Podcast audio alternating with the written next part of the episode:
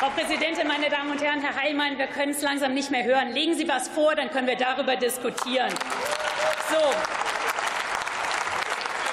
Nur mit Klimaschutz gelingt soziale Gerechtigkeit. Und die fossilen Heizungen sind und waren eine Kostenfalle. Und im letzten Jahr haben wir gemerkt, was das bedeutet.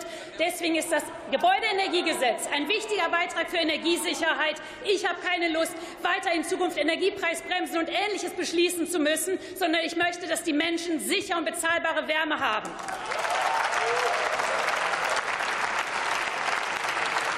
Das Gebäudeenergiegesetz ist ein Meilenstein für den Klimaschutz. Und in 22 Jahren wollen auch Sie angeblich klimaneutral sein. Aber das gelingt eben nur, wenn ab sofort jede neu eingebaute Heizung klimafreundlich ist. Entweder machen Sie da mit oder Sie nennen uns einen anderen Vorschlag. Aber den können Sie ja nicht mal vorlegen. 17 europäische Länder haben ähnliche Pläne oder es längst umgesetzt. Es gibt ähnliche Gesetze überall in Europa.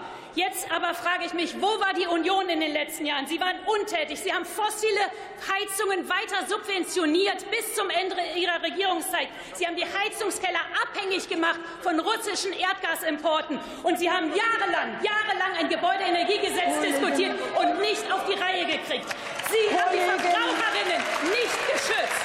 Und jetzt sind Sie noch nicht mal bereit, die Verbraucherinnen jetzt vor fossilen Kosten zu schützen.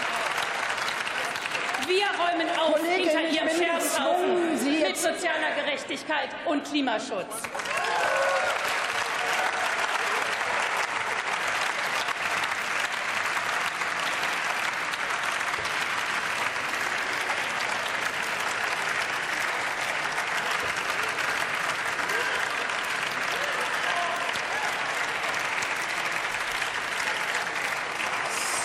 Während die Aufmerksamkeit für den nächsten Redner gleich hergestellt wird.